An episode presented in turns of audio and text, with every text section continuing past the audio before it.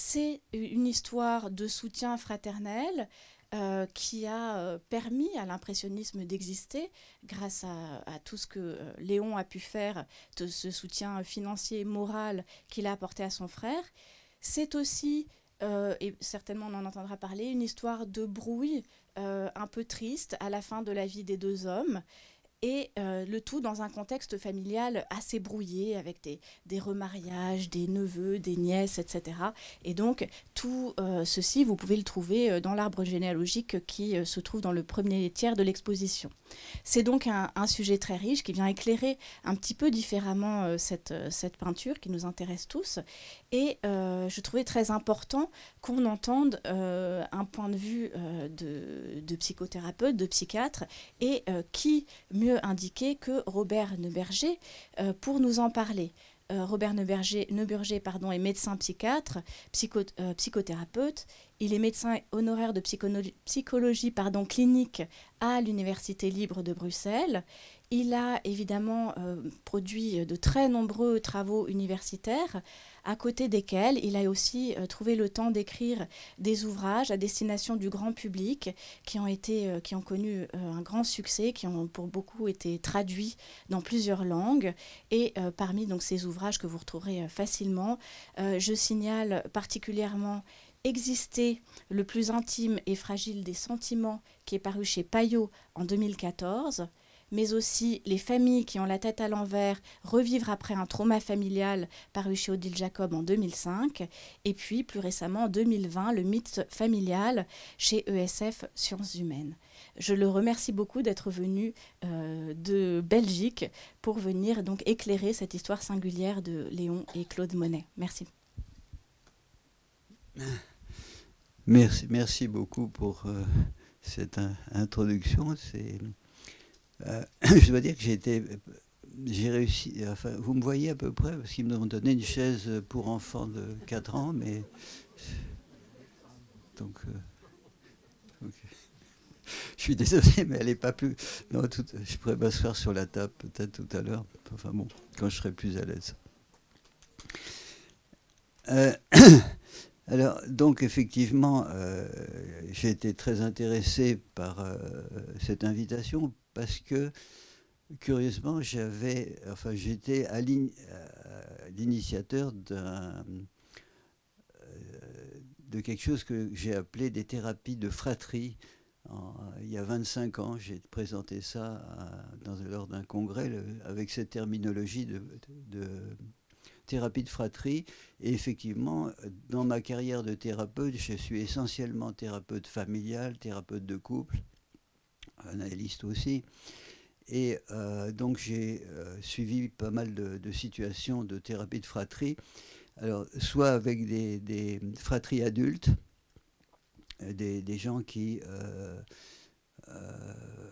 ont eu des, fratries qui ont eu des, problèmes entre eux, qui pouvaient être par exemple régler des, situations anciennes comme des abus sexuels à l'intérieur du groupe fraternel ou des choses plus modestes, mais enfin quand même des familles des fratries qui étaient déchirées à la suite de décès des parents, pas pour des raisons euh, d'héritage, mais souvent c'était c'était pas réellement l'héritage qui était qui était euh, en cause, c'est plutôt la façon dont ça avait été transmis.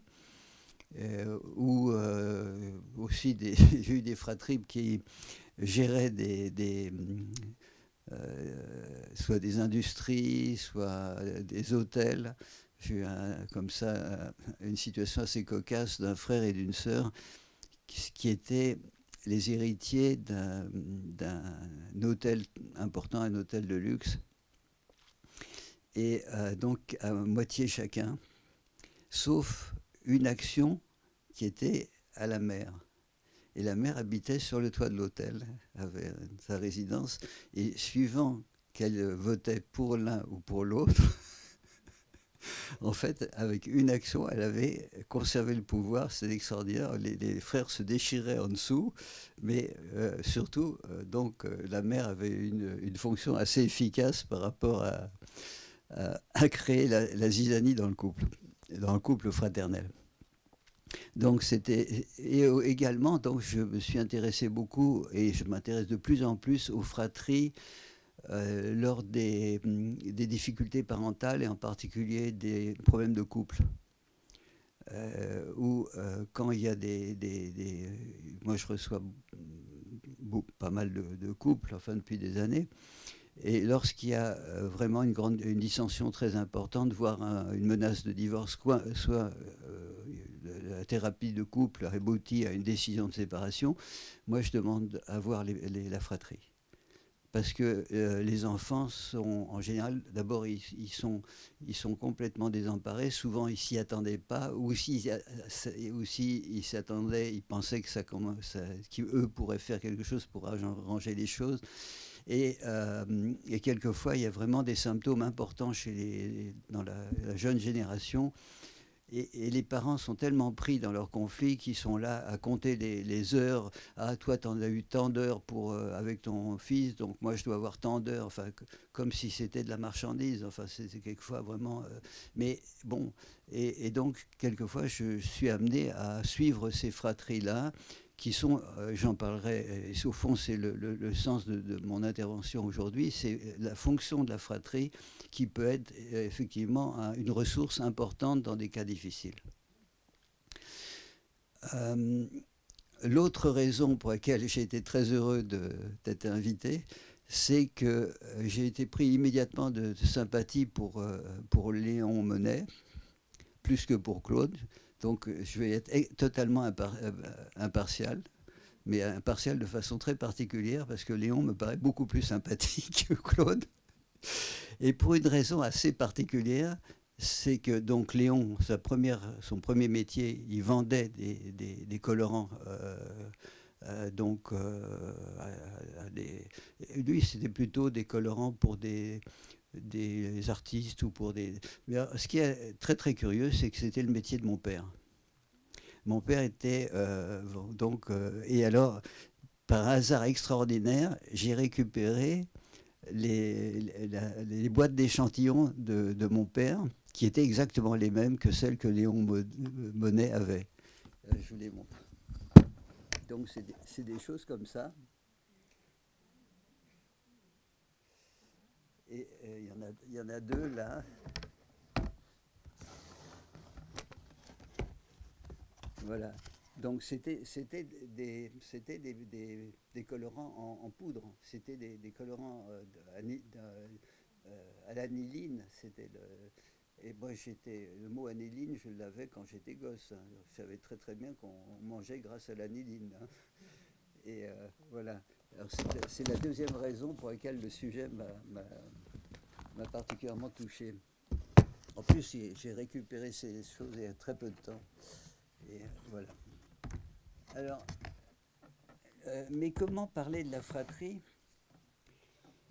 Euh, Comment parler de la fratrie euh, sans parler de la famille? Ça me paraît extrêmement difficile. Et parce que la fratrie, elle fait partie, par définition, d'une famille, c'est-à-dire, alors, il y a plein de définitions qui qui toutes posent problème. Et quand on lit les bouquins sur, sur la fratrie, c'est toujours euh, très compliqué parce que actuellement, on a beaucoup de mal à définir ce que c'est qu'une fratrie. Parce que euh, dans le passé, qui n'est pas si ancien que ça, puisque je l'ai connu, la, la, filiation été reconnue par le mariage. C'est-à-dire, c'est uniquement le mariage qui faisait qu'on était le fils ou la fille de quelqu'un. Point un point qui était, qui ailleurs j'avais vu à l'époque euh, un couple qui, était, qui vivait ensemble depuis, depuis longtemps, mais ils vivaient euh, euh, non mariés, pour une bonne raison, c'est que madame était restée mariée et son mari était au fin fond du Canada depuis des années. Ils ont eu un enfant et pour embêter sa femme, le mari a demandé la garde de l'enfant et on ne pouvait pas lui refuser puisque la filiation était établie par le mariage. Euh, lui était avocat et c'est lui qui a été à l'origine du changement de loi qui a permis de, sortir de, ce guépier. Mais on n'était pas plus avancé pour autant parce que on a remplacé ça par euh, l'idée d'une filiation génétique, mais ça tient pas la route.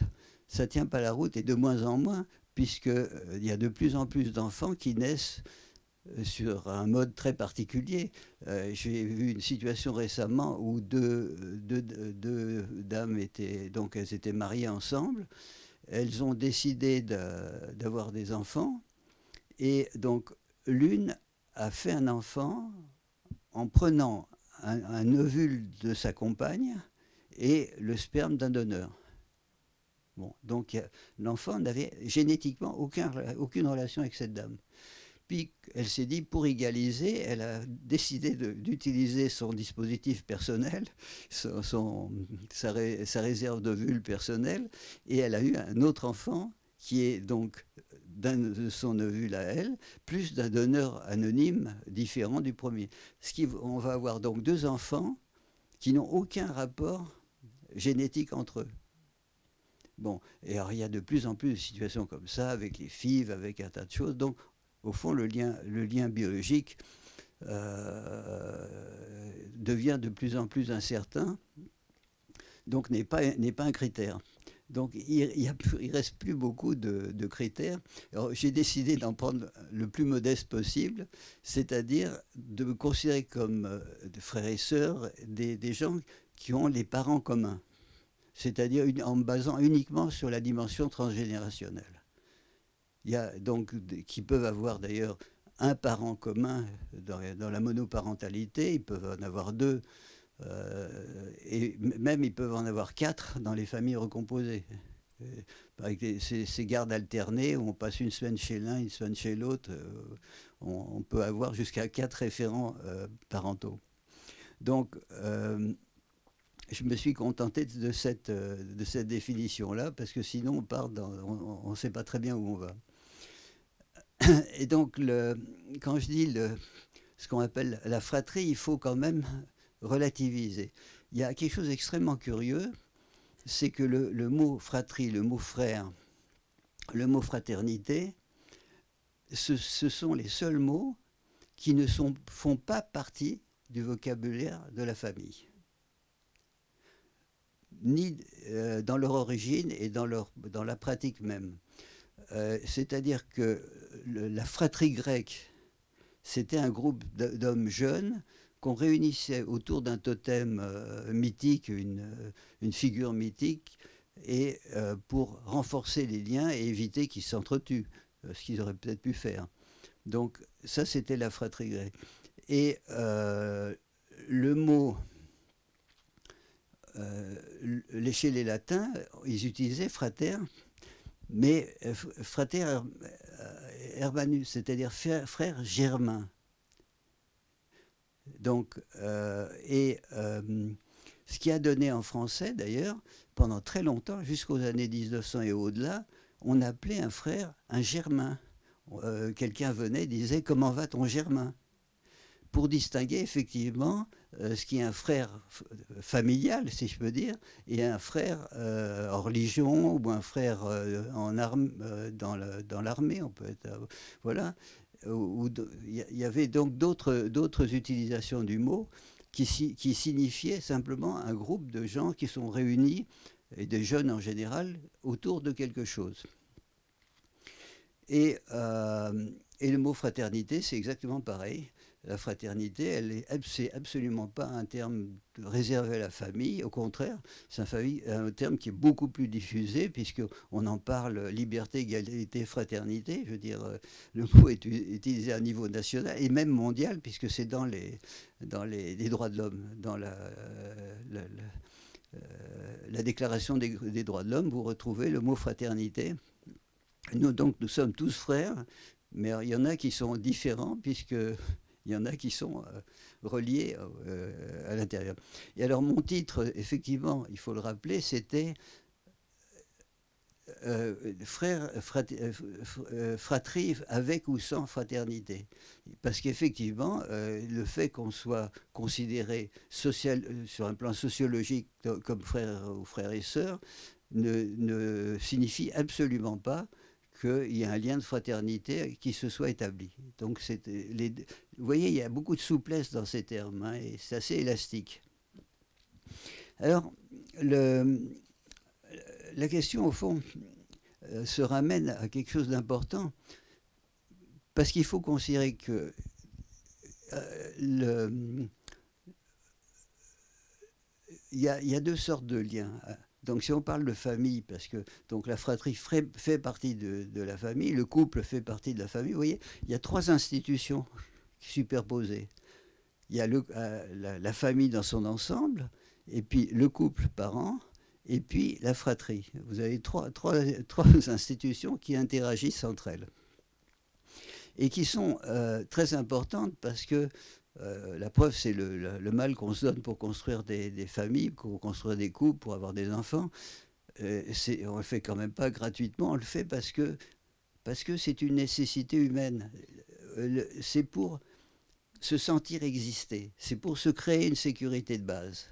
Et c'est très très important parce que le sentiment d'exister n'est pas une donne biologique. C'est quelque chose qu'on construit et on le construit essentiellement avec deux éléments qui sont la relation qu'on a avec l'autre, c'est-à-dire on existe dans le regard de l'autre, on choisit des gens pour qui on existe, et réciproquement, je veux c'est un regard réciproque, et aussi on existe parce qu'on appartient à des groupes, dont le groupe familial, dont le, dont le groupe couple, dont le groupe fraternel peuvent, peuvent faire partie.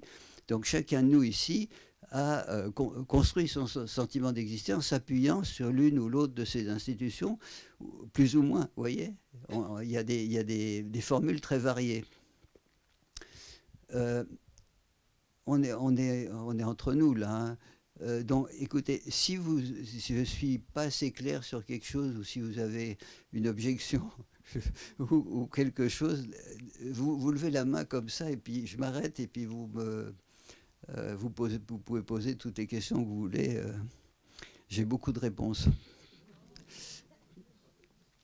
Et euh, donc, ce qui est intéressant, c'est ça. C'est-à-dire que on va voir comment, on va essayer de voir là ensemble comment se construit une fratrie. Alors, la fratrie, la fratrie, c'est que ça commence bien sûr par. alors actuellement, oui, c'est compliqué parce qu'il y a un couple parfois, et puis quelquefois, il n'y a même pas de couple, c'est une personne seule qui décide d'avoir un enfant. Euh, alors, j'ai eu comme ça la, grande surprise d'une dame qui m'expliquait que qu'elle avait décidé d'avoir un enfant, mais alors qu'elle cherchait un, un spécimen mâle euh, à la hauteur de ses attentes. Et elle me décrivait le personnage, elle a eu cet enfant d'ailleurs, petite fille, et plus elle décrivait, plus j'ai réalisé que c'était mon dentiste. ce qui m'a posé un problème, parce que du coup, je savais que lui avait un enfant, mais lui n'était pas au courant. C'était, euh, oui, des choses qui arrivent. Euh, bon. Donc, vous avez euh, quelqu'un qui décide d'avoir un enfant, puis il décide d'en avoir un autre. Alors je ne vais pas rentrer dans les motivations euh, cruelles des parents quelquefois qui disent euh, c'est pour qu'il soit moins seul. Tu parles, il, était très bien tout seul, hein, il n'a rien demandé. Hein. La fratrie est un rapport imposé. Il ne faut pas oublier ça, c'est un rapport imposé. On n'a pas choisi d'avoir une fratrie. Ah, et d'ailleurs, si on avait le choix, peut-être que quelquefois on aurait préféré euh, que ça se passe autrement. Et donc, le, le et puis, donc, arrive un deuxième enfant. Et là, on va rencontrer Saint Augustin. Saint Augustin qui a eu une phrase extraordinaire que je vous lis. J'ai vu et observé un petit enfant jaloux. Il ne parlait pas encore et il regardait tout pâle et l'œil mauvais son frère de lait. Qui ignore ce fait? Les mères et les nourrices prétendent conjurer cette envie par je ne sais quel charme. Dirait-on que c'est innocence lorsque la source de lait coule si abondamment de ne point admettre au partage un frère dénué de tout et qui ne peut soutenir sa vie que par cet aliment Donc, il considérait donc, la rivalité comme strictement normale. Et on peut comprendre, parce que l'aîné a une relation. Euh, quand les enfants sont petits, ils ne connaissent que ça, ils connaissent que la relation. La relation, c'est quelque chose qui est entre deux individus. Après, je vous parlerai de l'appartenance, qui est autre chose. Donc, euh, l'enfant a une relation exclusive euh, avec sa mère ou un substitut stable. Et puis tout à coup, ben, il y a quelqu'un qui se présente et puis qui veut partager le, l'attention, l'amour de, l'amour de cette personne, ben, il est évident que c'est pas, c'est, je vois pas pourquoi ça, leur, ça leur ferait plaisir. j'ai une situation où quand des parents ont eu euh, leur deuxième enfant, la, fille aînée qui avait trois ans, ils l'ont retrouvée dans sa chambre en train de faire sa valise parce qu'elle pensait que son temps était passé. C'était, c'était vraiment, c'est exactement ça. C'est-à-dire que les premiers sentiments euh, entre, bon, avec l'arrivée de, Bon, je dirais après qu'il est possible peut-être de, minimiser cette, cette, euh, cette rivalité naturelle, normale, mais je ne pense pas qu'on puisse l'annuler complètement, certainement pas. Et donc, vous avez donc cette, fratrie qui est au départ euh, dans, un, dans une relation peu, aimable. Hein. Euh, je, vous en passe parce qu'il y a des histoires extraordinaires d'aînés de, qui ont commencé à essayer de crever les yeux de cette petite chose, d'autres qui ont commencé à dire quand est-ce que vous le renvoyez là où vous l'avez pris. Enfin, des, choses comme ça qui, qui sont, mais qui, encore une fois, qui ne sont pas pathologiques, qui sont, moi, je trouve, strictement normales. Mais alors, il va se passer quelque chose à un certain moment qui est très très intéressant. C'est-à-dire que au-delà de cette dimension de sujet à sujet, la dimension relationnelle, il y a ce que j'appelle la relation d'appartenance. La relation d'appartenance, elle est très très différente de la, de la relation euh, interindividuelle, parce que c'est la relation qui lie des gens parce qu'ils appartiennent à un même ensemble. C'est un concept un petit peu compliqué.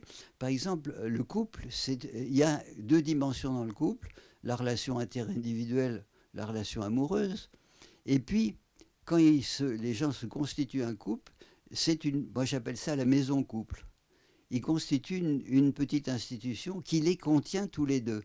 Et il y a un deuxième lien qui se met en place à ce moment-là, qui est, fait de, qui est formé de, sentiments très très différents, qui sont sentiments d'entraide, de, solidarité, de confiance. Vous voyez, c'est ce qui se superpose à la relation amoureuse. Donc vous savez, quand un couple va bien, puis ça arrive, hein, euh, donc les deux sont présents. Les deux sont présents, c'est-à-dire à la fois ce sentiment amoureux et puis également on se soutient, on a, on a confiance en l'autre, il y a de l'entraide. Eh bien, ce qui se passe, c'est que euh, dans le développement de l'enfant, et c'est Piaget qui avait repéré ça, c'est que les enfants n'ont pas ce concept d'appartenance jusqu'à alors lui disait 8 ans, moi je pense que c'est plutôt, c'est plutôt 6, 7 ans, 5, 6, 7 ans. Et, il a décrit, il a donné un exemple qui me paraît très, très illustratif. Il a dit euh, que jusqu'à un certain âge, quand les gosses sont dans l'école euh, des petits comme ça, un enfant n'hésite pas une seconde à dénoncer un copain quand il a fait une bêtise. À partir de 5, 6, 7 ans, on le voit hésiter. Et puis après, il ne le fera jamais. C'est-à-dire, il y a une phrase que j'ai trouvée, où est-ce que je l'ai? Alors là, c'est toujours pareil, quand on cherche quelque chose, ah ben c'est pas là-dedans, c'est... Qu'est-ce que j'ai mis ça, moi? Enfin bref. Euh, après, oui, oui, c'est la phrase de Piaget en 1932. Après huit ans, la majorité des enfants pensent qu'il faut préférer le mensonge au père à la trahison d'un frère. Il privilégie la, loyauté aux, frères. C'est-à-dire que tout à coup apparaît, on n'a pas, mais c'est un autre lien, c'est pas un lien interindividuel, c'est par ce qui nous relie, c'est que nous appartenons à un, ensemble qu'on va appeler la fratrie. Alors là, vraiment, on a le, sens du mot euh, fratrie, dans le sens, c'est pas simplement des gosses qui sont accrochés à des parents, c'est des gosses qui euh, sont dans, un, dans une relation alors l'extrême, bien sûr, c'est les jumeaux, qui effectivement développent leur petit monde à eux euh, et qui excluent euh, totalement les, parents, qui, même inventent souvent une, euh, un mode de communication très particulier. Voilà. Alors, donc, on a cette. alors, ce qui est intéressant, c'est que ce sentiment qui peut émerger quelquefois, qui émerge pas toujours, hein, le, sentiment d'appartenance à une fratrie n'est pas généralisé. Il y a beaucoup de situations où chaque enfant se vit comme enfant unique, et de plus en plus souvent. Parce qu'il y avait une autre dimension qui unissait la fratrie, mais, pas, qui ne, mais pas dans le sens où ça crée une petite institution à part, c'est la famille. C'est-à-dire la famille est aussi un, ensemble, est aussi un, système d'appartenance. Donc, euh, quelquefois, il y avait, euh, plutôt euh, le sentiment d'appartenir à une famille qui était transmis par les parents. Parce qu'on était relié sur le plan, je dirais, transgénérationnel à, un certain nombre d'ancêtres importants, et aussi parce qu'on était ensemble membres d'une même association qui s'appelle famille, du même, du même, euh, du même euh, appartenance qui s'appelle famille, où là, il y a effectivement nécessité, normalement, de, que ce soit un monde de sécurité où il y a entraide, solidarité et confiance. Vous voyez? Mais là, ça ne crée pas un, un, système à part les enfants sont pris dans une dimension familiale. Et j'ai encore un patient que, je vois encore maintenant qui, lui, a été élevé comme ça. C'est-à-dire dans sa famille, ce qui était important, c'était la famille, pas la fratrie. Et c'est un monsieur qui était l'aîné d'une fratrie, qui s'est toujours occupé de ses frères et sœurs, mais pas parce qu'il avait des, liens particuliers fraternels avec eux, c'est parce qu'ils appartenaient à la famille. Vous voyez? Et encore aujourd'hui, il s'occupe euh, d'une sœur qui va pas très bien, mais euh, il n'a aucun lien pratiquement avec, parce qu'elle est assez insupportable d'après ce qu'il dit, et je crois. Et euh, vous voyez, c'est ça. Donc, c'est pas obligatoire. C'est pour ça que je dis, d'où mon titre, fratrie avec ou sans fraternité. Il peut y avoir des fratries qui ne se fraternisent pas. Alors, il y avait un mot magnifique au Moyen Âge et qui a malheureusement été perdu dans le vocabulaire, c'est le mot affrèrement. Affrèrement, c'est-à-dire se rendre frère. Euh, et, je trouve ça très très juste parce qu'il y a une dynamique. Je veux dire que la, la, euh, fraternité n'est pas un état. Alors là, on va le voir aussi euh, dans un moment avec la, la, famille donc Monet, que c'est pas constant. C'est-à-dire qu'il peut y avoir un affrèrement à, certains moments et puis pas à d'autres. On peut, moi je vois par exemple pas mal de, situations où euh, l'affrèrement se fait au moment où les parents vieillissent et où il faut les prendre en charge. Et tout à coup, on voit des fratries, alors certaines se déchirer parce qu'il y en a un qui, qui fait tout le boulot et les autres font rien, ce qui est un peu déplaisant, quand même, surtout pour celui qui fait tout. Et puis d'autres, au contraire, qui se solidarisent vraiment et qui se retrouvent même à cette occasion pour prendre en charge des gens âgés, etc.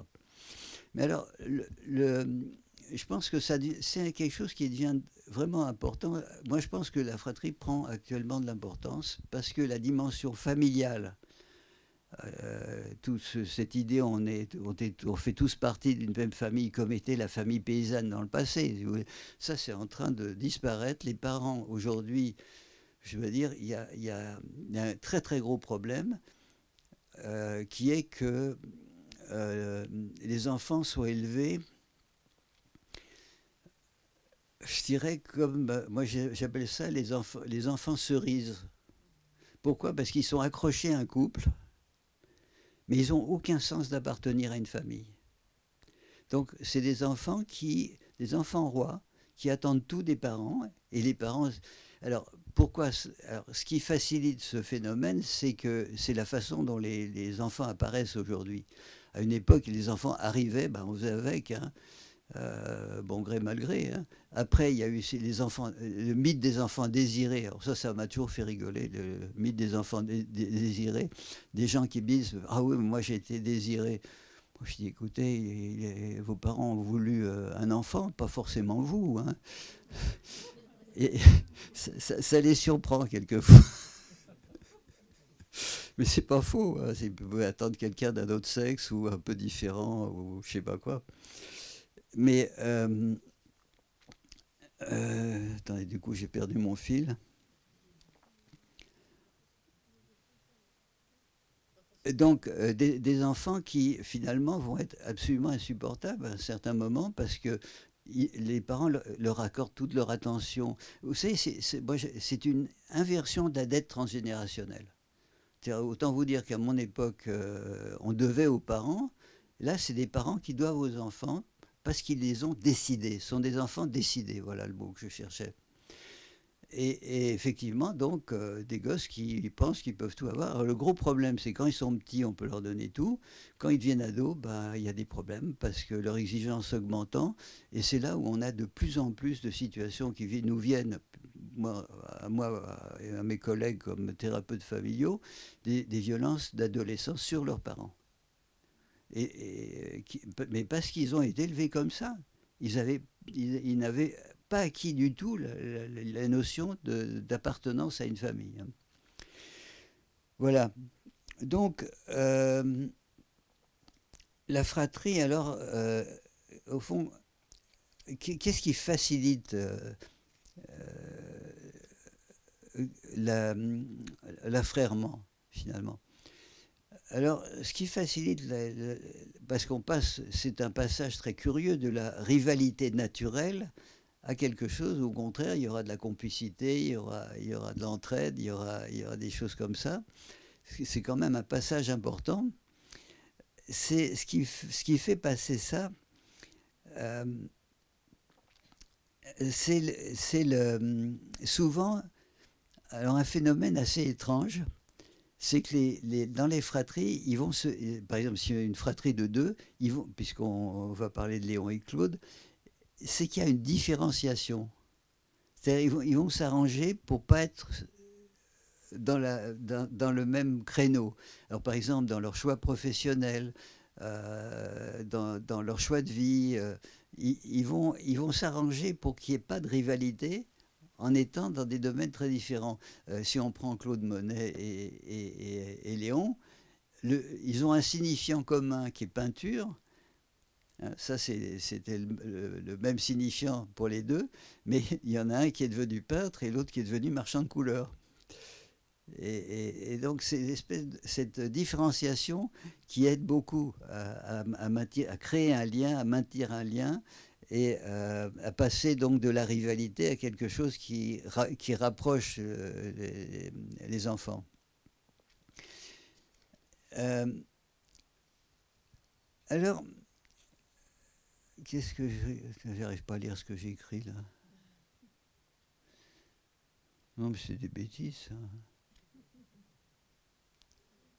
Oui, alors effectivement, quelquefois, ça se, ça se fait pas du tout. C'est-à-dire que, donc, on voit les, les, enfants qui, sont, qui ont un fonctionnement complètement indépendant les uns des autres, qui n'ont aucun intérêt l'un pour l'autre. Euh, ça devient assez fréquent parce qu'on parce qu'on les a fabriqués comme ça, hein. c'est des, enfants uniques.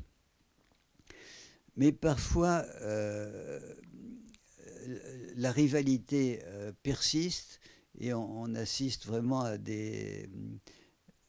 quelque chose qui est, redoutable, c'est-à-dire... Euh, vous savez, on peut pas. Moi, je vois des parents qui disent Oh, mais, mais nos enfants, c'est pas bien, ils s'aiment pas.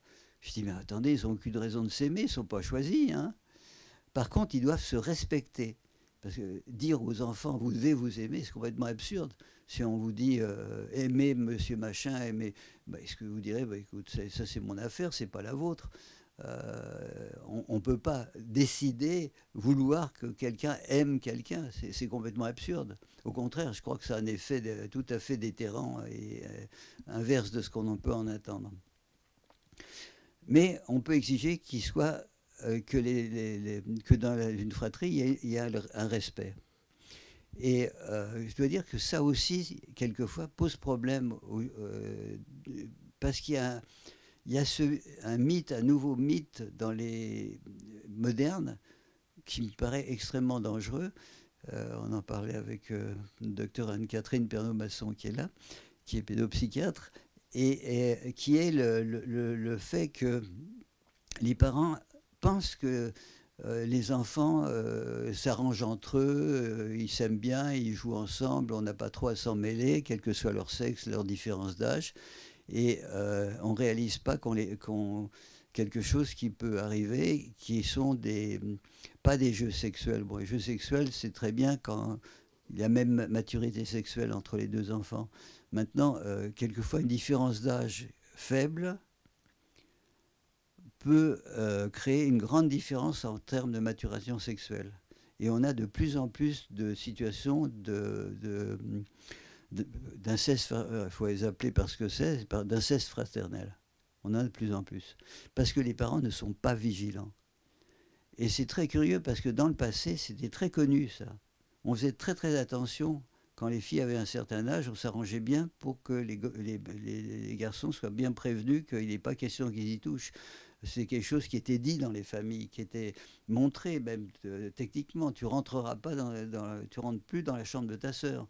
Vous euh, Aujourd'hui, je trouve qu'il y a beaucoup de négligence de ce côté-là, à cause d'un mythe que euh, des frères et sœurs peuvent pas se faire du mal, vous voyez je vous donne des, situations, je m'excuse, un petit peu pessimistes, mais bon, c'est celles que nous rencontrons actuellement. Et alors, quelquefois, bon, il y a cette gémélisation dont j'ai parlé tout à l'heure.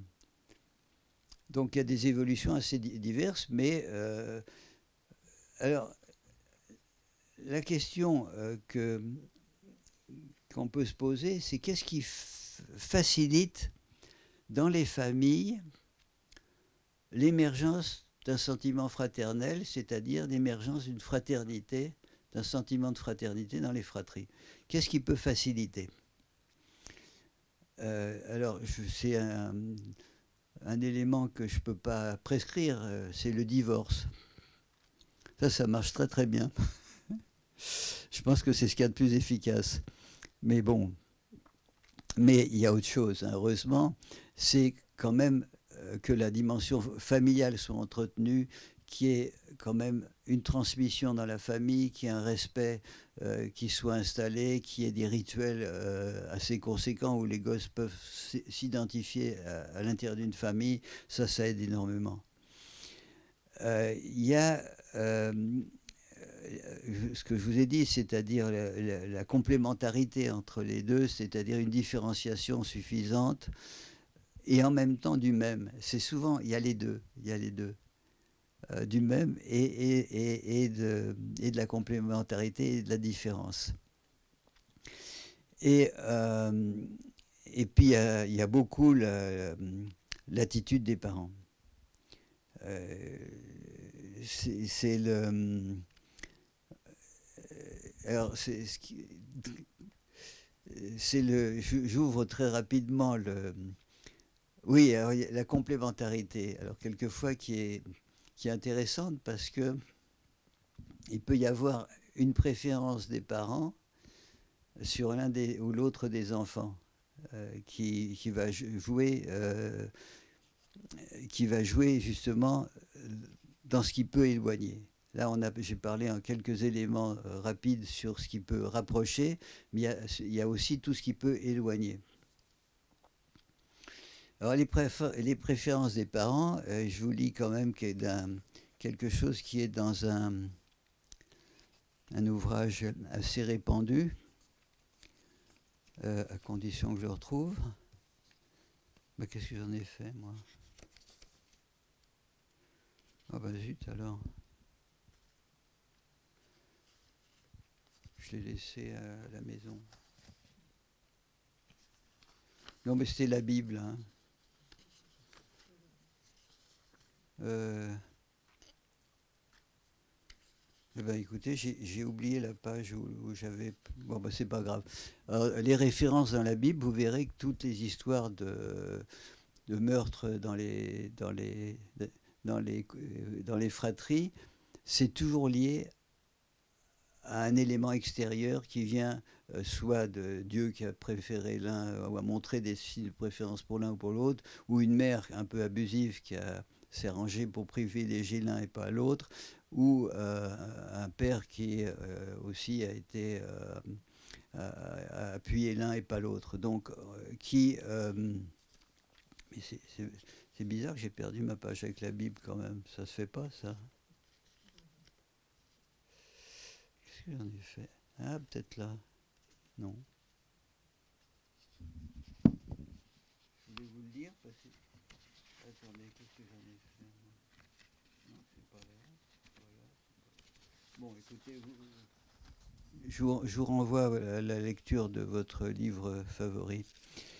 Euh, euh, on a de façon moins, moins euh, un livre moins répandu quand même, c'est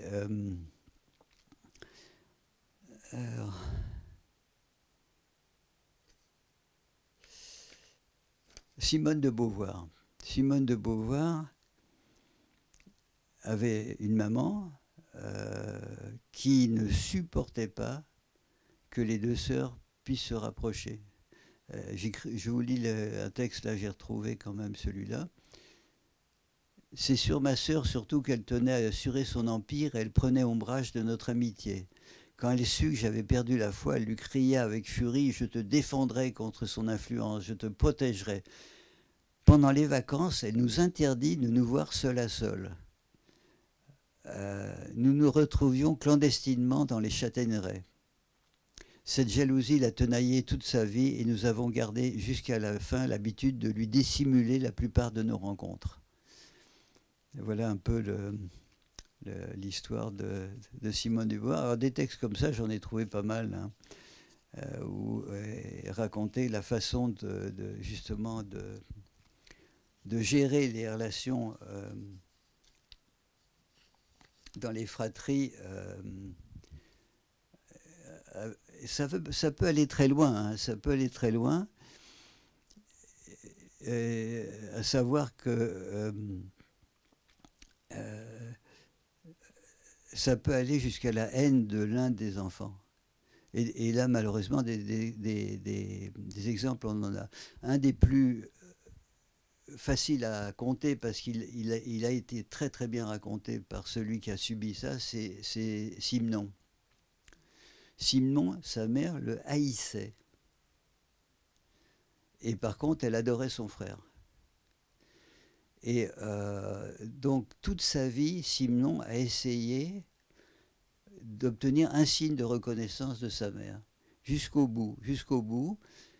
Euh, et euh, quand elle a été pour, pour décéder, il a, il, a, il l'a veillé pendant presque 15 jours. Simon était un monsieur très connu à l'époque, euh, vraiment important. Il est resté auprès de sa maman en attendant un, signe d'elle. Et ce qu'il a entendu, il aurait préféré pas l'entendre parce que son frère euh, était un, collaborateur pendant la guerre, ça se passe en Belgique. Il a été condamné à mort par Coutimas pour ses actions euh, pendant la guerre, pas n'importe quoi. Euh, et Simon lui a sauvé la peau en, l'évacuant et le faisant engager dans la Légion étrangère. Et puis, euh, donc, en fait, il est mort à Dien Bien Phu, il était dans la guerre du Vietnam. La phrase de la mère de Simon, c'est Quel dommage, quel dommage que ce soit lui. Quel dommage que ce soit lui qui soit mort.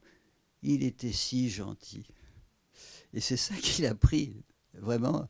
Et vous savez, ce qui est étonnant, c'est que ce genre de situation, euh, créer des gens qui écrivent beaucoup.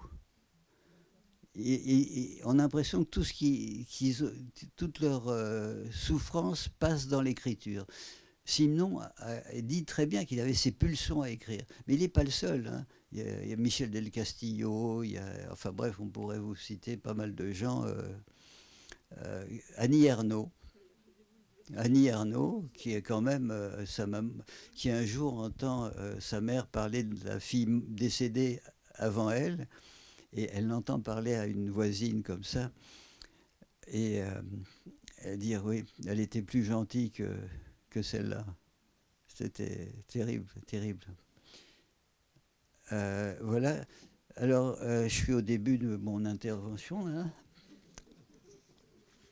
Non, mais alors oui, il faut. Euh, bah oui, j'ai un détail. Il faut que je vous parle en, fait, en fin du sujet, c'est-à-dire des relations. oui, excusez-moi, j'ai débordé un petit peu, c'est un sujet qui me passionne, alors du coup, je suis. Voilà. Euh, c'est les relations donc, de Claude et, Léon. Alors, Claude et Léon, qu'est-ce qui les a affrérés, pour reprendre cette terminologie? C'est un événement important. leur mère est décédée. Euh, Claude avait 17 ans, Léon avait 20 ans. Euh, donc ils ont vraiment subi ce, deuil euh, de façon très difficile. Mais ce qui les a vraiment rapprochés, c'est un autre facteur, c'est que leur père s'est remarié très très vite après le décès de leur mère avec, avec leur bonne. Ce qu'ils ont très très mal digéré. Très très mal digéré. Dans la suite, alors bon, je vous passe les détails parce que c'était c'est assez compliqué. Puis c'est très bien raconté, je crois, dans le, dans le catalogue de l'expo. Mais euh, Claude a très vite développé un talent pour, pour l'écriture. Léon était plutôt un scientifique. Et euh, il s'est passé entre eux quelque chose de, très touchant, c'est-à-dire euh, euh, euh, moi, je pense que Léon était amoureux de son frère, vraiment. Et l'a soutenu énormément. L'a soutenu énormément, donc lui a permis d'émerger comme, euh, comme un peintre connu en, le faisant, lui faisant rencontrer des, des collectionneurs importants. En, organisant des, expositions. Donc Léon a, su, a, su, a supporté, c'est au sens anglais, soutenu euh, donc euh, le mouvement impressionniste, euh, donc pas seulement son, frère, mais d'autres, Renoir, Trio, d'autres.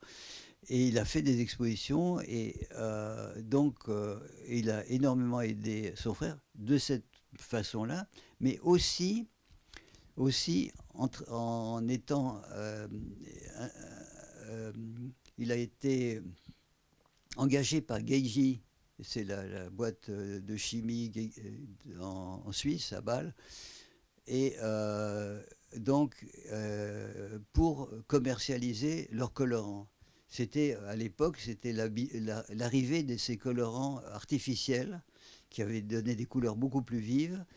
Et il a travaillé là-dedans et il a eu après une usine une petite fabrique, euh, plutôt qui est assez artisanale, puisqu'il y a une photo, de, quand vous verrez là où vous avez vu l'exposition, il y a une photo, on voit avec des tonneaux, c'est un, petit peu, euh, ça a l'air un peu artisanal, mais il a, il a inventé, je dirais, des, des, des couleurs qui ont été utilisées par, par son frère.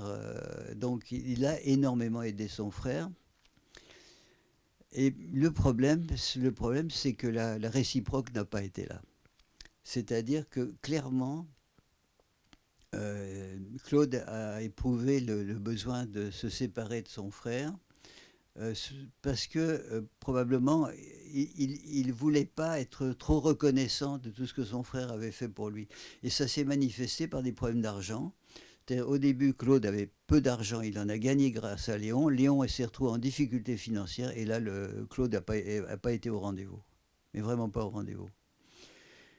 Et euh, donc, il y a eu, euh, vous voyez, une, asymétrie qui s'est mise, mais il y avait une magnifique complémentarité, et puis tout à coup, il y a eu une asymétrie, qui où, vraiment déjà qui les a éloignés beaucoup.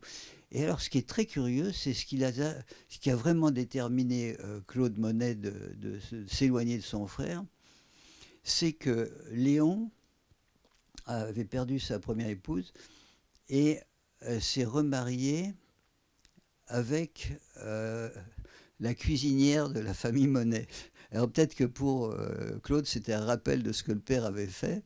Mais en tous les cas, il a extrêmement mal vécu euh, cet épisode et il a pratiquement rompu avec son frère. Alors, il est, je trouve, un peu culotté quand même de la part de Claude Monet, parce que de son côté, quand même, disons, sa vie conjugale était un peu particulière.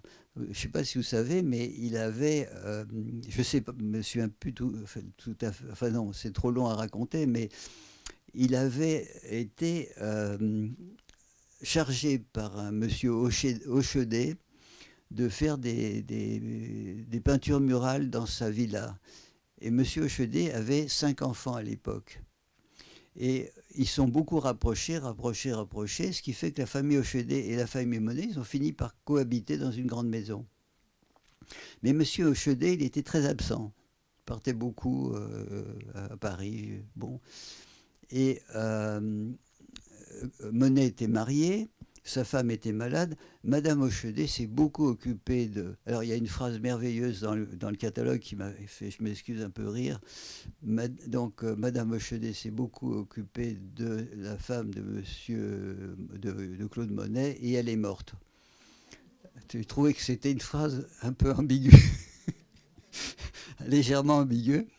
Et donc, euh, euh, Claude, alors, euh, Monsieur Hochedet est, décédé également.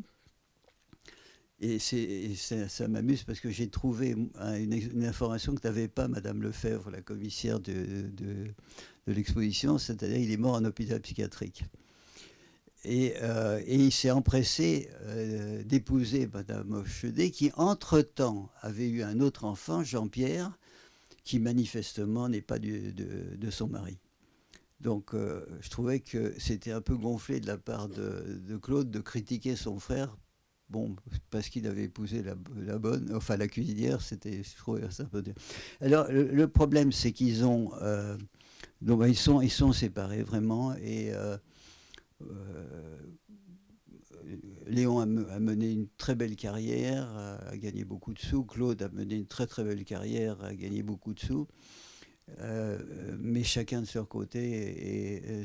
Et, alors, euh, il y a un, témoignage quand même où, Claude Monet a montré quand même un peu d'humanité, parce que son frère a essayé de, se relier avec lui à plusieurs reprises et Claude n'a jamais accepté. Hein. Et euh, quand euh, euh, donc Léon est mort avant, quelques années avant, avant Claude, il est mort en, en, en, 17, en 1917. Et donc Claude s'est fendu d'une lettre à Madame Léon Monet, c'est-à-dire l'ancienne cuisinière. Madame, sans être gravement malade, ma santé et mon âge, il a 77 ans à ce moment-là, ne me permettent pas de me rendre aux obsèques de mon frère étant donné les difficultés du voyage en ce moment. Donc on est en 17, c'est en plein dans la guerre 14-18. On peut imaginer que son excuse est valable, je sais pas. Et il dit Je regrette de n'avoir pu voir une dernière fois mon frère et de lui dire d'oublier tout ce qui avait pu nous désunir.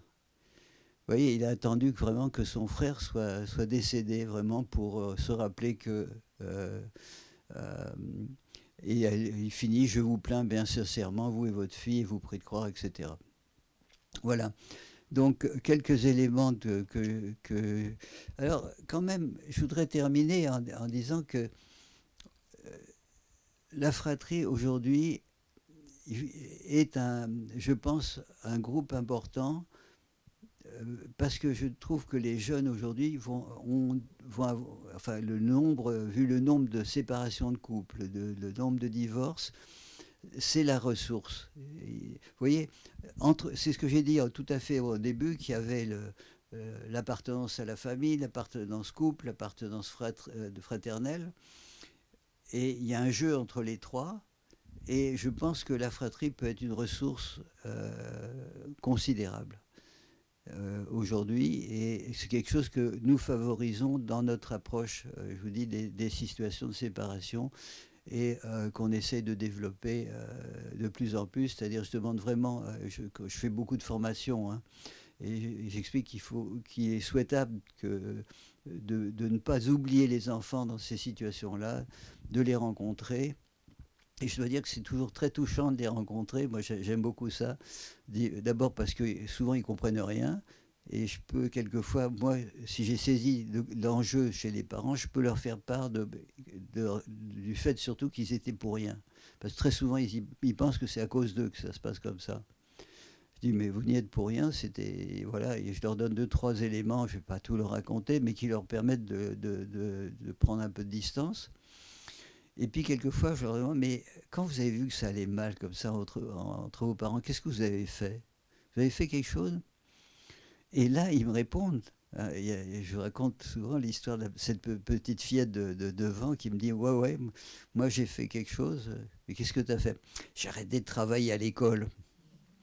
Et alors il s'est passé quoi? Ils s'en sont pas aperçus. alors tu as fait quoi? Oh, ben, J'ai retravaillé. Mais son frère avait fait pareil, il avait fait aussi des efforts dans ce sens-là, d'attirer l'attention sur lui pour essayer de, réunir un peu les parents. Euh, de focaliser quelque chose, de réparer quelque chose. Euh, voilà. Et après, ma dernière question, c'est souvent, mais bon, euh, moi je considère qu'ils ont été les premiers thérapeutes du couple. Je dis, mais est-ce que vous voulez bien que moi je m'occupe de vos parents? Et la réponse, alors à chaque fois, c'est oh oui Voilà, ça donne ça.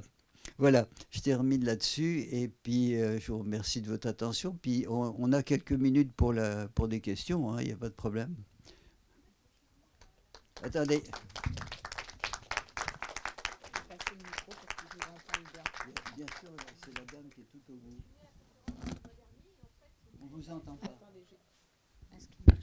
je... vous passe le micro, comme ça on, vous entendra bien.